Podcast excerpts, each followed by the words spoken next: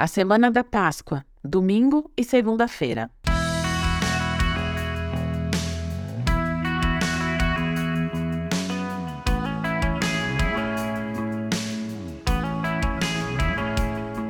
Estamos na semana que antecede a Páscoa, a semana da paixão, ou seja, a última semana de vida de Jesus enquanto homem habitante desta terra.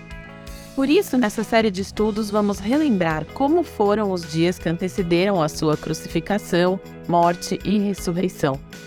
Foi uma semana bem agitada, repleta de acontecimentos, e é importante a gente conhecer cada um deles, alguns registrados nos quatro evangelhos, outros em apenas um ou dois, ou talvez em três. E isso pode deixar as pessoas confusas às vezes, né? Perder aí a cronologia de todos os fatos. E é isso que a gente vai fazer nessa semana. Seguir a ordem cronológica para não deixar passar nada. Começando então pelo domingo, que é o primeiro dia da semana.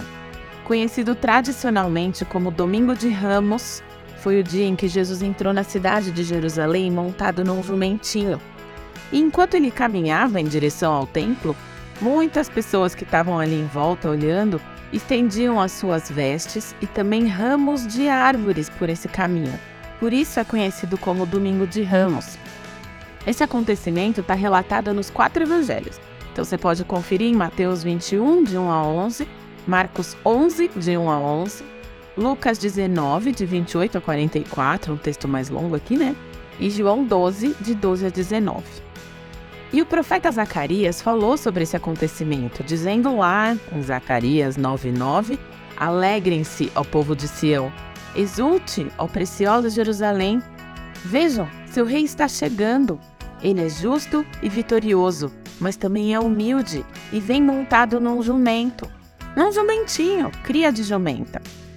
E os evangelhos de Mateus e Marcos registram que, após essa entrada triunfal, Jesus passou a noite em Betânia. E seguindo a ordem, na segunda-feira, podemos destacar três eventos. Primeiro, Jesus amaldiçoou uma figueira, como relatam Mateus e Marcos. Ele estava com fome, viu lá a figueira que não tinha figos e amaldiçoou a árvore, para que nunca mais ela desse frutos. E essa planta secou completamente. Os discípulos ficaram admirados com isso, e Jesus lhes explicou que se eles tivessem fé, poderiam fazer coisas muito maiores do que isso, do que secar uma planta.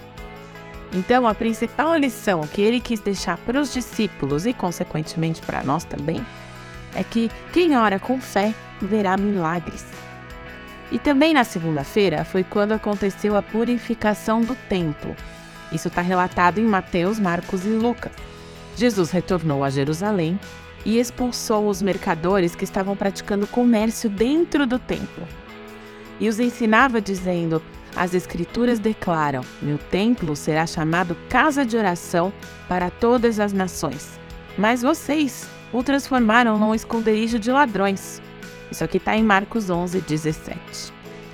E o Evangelho de Marcos relata também que, ao entardecer, Jesus saiu da cidade de Jerusalém. Então, muito provavelmente, ele voltou para Betânia, porque no dia seguinte eles viram a mesma figueira seca, né, aquela que tinha sido amaldiçoada. Mas isso já aconteceu na terça-feira. Então, amanhã nós vamos saber o que, que aconteceu nesse dia.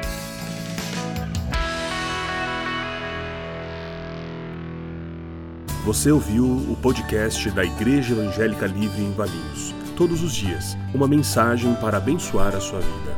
Acesse www.ielve.org.br ou procure por IEL Valinhos nas redes sociais.